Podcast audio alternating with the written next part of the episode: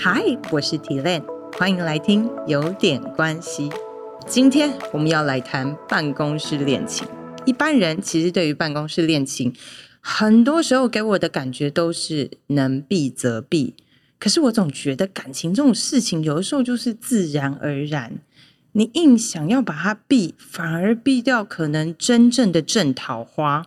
所以今天我就想要跟大家来讨论一下，到底办公室恋情是怎么发生的，然后它是不是真的有这么的不好？那第一开始总是要跟大家分享一点数据喽。在二零二二年的八月，Yes 一二三的求职网，他们有分享了一个最新调查的办公室恋情，然后他们就询问到，到底办公室恋情让人又爱又恨、不喜欢的理由有哪些？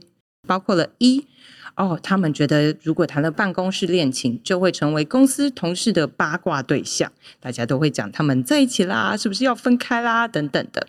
第二，则是会让人觉得，好像你谈了办公室恋情，你就一定会公私不分，都不能专业来，然后私底下可能就会互相帮忙啊，或者是互相包容之类的。第三，因为自己谈了办公室恋情，又会担心会有更多的摩擦。说真的啦，如果你明明很认真的工作，却只是因为自己谈了个恋爱，就让人觉得自己一定是个公私不分，或者是工作能力会被打折。然后让人家挑战，我是觉得是谁都不会愿意。但是我们也必须老实说，办公室恋情其实有百百种，真的什么都不行吗？与其我们一竿子打翻一条船，不如好好来定义一下什么是可以的办公室恋情，什么又是不可以的。我就直接说好了，我觉得办公室恋情真的会比较辛苦，可能会是上司与下属的这种上下之间的关系。或者是客户跟窗口之间如果有利益啊，因为我对你怎么样，所以你可以多买我一点，这种是有利益冲突的，真的比较危险。甚至在美国，其实他们很多的大公司都有明定说，如果你今天跟老板在一起，或你身为主管，然后你要跟你的下属在一起，没有问题，但你要直接报告到公司的人资 HR 这边去。那 HR 的概念也是第一个，可能他觉得你们两个没有什么利益冲突啊，就自己交自己的，我其实也不会管你。但如果你们真的是在同一组里面，他们可能会做的事情是把你们两个人拆到不同组里面，那各自表现也不会有这种公私不分的感觉。另外一种是，如果真的这团队这么小，至少他们也会关注，如果未来两个人如果谁要分手的时候，他们又可以怎么样好好的处理。所以其实我觉得刚刚那种是真的，人家都明文规定了，我们要小心一点，不然我们硬要说一个公司里面同一组的同事，如果大家是你知道同辈的同事，好像也没有什么不好。又或者是更多更远的，我们不过就是在一家公司，但一个在会计部，一个在业务部，其实大家彼此之间就没有这么多利害关系，又为什么要这么担心呢？所以在美国很好玩，其实他们对办公室恋情，我们以前过去的想法总觉得美国是一个很喜欢讲专业、商业、商务的地方，但实际上在美国，呃，他们有一个人资协会的这个统计数据说。在美国的情侣里面，每十个大概就有一对是办公室恋情，所以对他们来说也算是稀松平常。更有趣的，当我们以为 COVID，尤其在美国，他们大概两年，你知道都没见过人，都待在自己家里，全部的人都 work from home。你以为办公室恋情会减少的时候，实际上他们办公室恋情的这个趋势反而是增加的。仔细去了解发生了什么事。本来我们以为以前是朝夕相处，早上九点进去，五点出来，因为相处的时间很多，自然而然会在一起。Work from home 以后啊，大家都不在同一个地方，怎么会增加？但别忘了，在 COVID 的时候，你看不到你的同事，你也看不到你的朋友，更不用说要去联谊交友。所以在那个情况之下，虽然你不能直接见到你的办公室同事。但你知道，时间一到，你的公司同事就在另外一边跟你一起努力继续工作，然后随时随地有需要都可以来一个 con call 去讨论事情，反而它会变成你在 work from home 那段时间汪洋中唯一的一个出口。大概也就是因为这样，所以在 COVID 的时候，美国的这种办公室恋情趋势反而是增加的。好哦，既然我们都讲到怎么发生了，我觉得我们还是要再挖深一点，到底怎么样会发生？或许你以后就可以注意到啊，自己是不是即将掉入那个情境，还是说自己如何制造这个情境？首先啦，我会觉得在办公室恋情的时候，你可以分成三个阶段。第一个阶段是萌芽时期，所谓的萌芽时期就是，哎，你从一个没有兴趣到有一点兴趣。譬如说交友软体，如果你在交友软体上认识一个人，你通常会问说，啊，你是怎么来的？为什么你的话题总是会围绕着交友软体本身，或者是天气，或者是交通？那是因为你其实找不到你跟他有什么共同的话题，所以讲起来就会比较干。可是相反的，如果是朋友帮你介绍，你就会觉得哦，哎，那你怎么认识体类的？哎，我也是，没有说你多聊你们这个介绍人有什么不好，但同一时间你聊的过程当中，其实对这件事情是没有帮助的。拉回来，如果你是办公室恋情，或者你在办公室认识的。你们就知道了，你们平常聊的就是这些公事话题，反而很容易的，呃，讲的比较深入也好，或者是大家讲一些专有名词，你会比较容易快速的了解。哎，你今天的时间怎么样啊？那你待会有没有一个 con c o 等等的？你知道那种很快就可以进入状况的聊天，几乎是每个单身谈恋爱的时候第一次约会最完美的情境。所以你可以想象得到，办公室恋情里面，因为大家都在同一个地方，比较好聊天，它就是比别人容易萌芽一些。再来，萌芽完了，更重要的是相处。女生感觉相处是很开心，是最甜蜜的时候。对某些男生来说，相处在约会里面是很辛苦的一件事。我永远记得，我有一个男生客户。在大学毕业之前谈过两三段恋爱，感觉也是很会交友啊，很会约会啊。但开始工作以后五六年，就再也没有交过任何的男女朋友。我就问他说：“啊，是发生了什么事？为什么以前那么会谈恋爱，现在突然不会了？是为了想要专心冲事业吗？”他说：“不是啊。”因为以前在大学里面、高中里面，大家就是同一个学校嘛，所以所谓的陪伴啊，就是在学校的时间。下课了以后，我还载他回家，他会觉得我超好。但因为毕业以后他是工程师出身，所以工程师的状况是，那整个公司就都是男的，他也没有办法这种很顺路的在人家上班，很顺路的接人家下班，以至于他会觉得哇。你在我一整天努力工作之后，我还要想办法的去找到一个时间接送也好，相处约会也好，对他来说太累了。甚至他再来找我找对象的时候，他都问说：“哎，可不可以在我公司附近帮我找合适的对象？这样上下班比较方便。”你就能感觉到相处对某些人来说，其实是一个不容易的事。但是在办公室恋情里面，你又自然而然的就很方便的可以相处，所以啦，比起其他人，你又有更多的萌芽相处机会。那当然啦，有些人萌了芽相处完，也不一定真的烧得起来。所以最重要的就是感情上面的烧起来。办公室恋情，我觉得烧起来最重要的理由。我还是要跟所有的老板说声不好意思，那就是他们可以共同面对一样的敌人。你刚好遇到了一个很难搞的客户也好，或者是比较凶的老板，所以我们要互相 cover，而且会关心对方。你今天还撑得住吗？需要我帮你挡一下吗？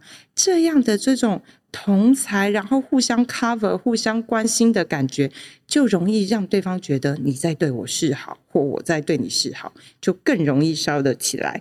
所以你看，有了好好的萌芽开始，再经过了时间的相处，最后又可以烧得起来。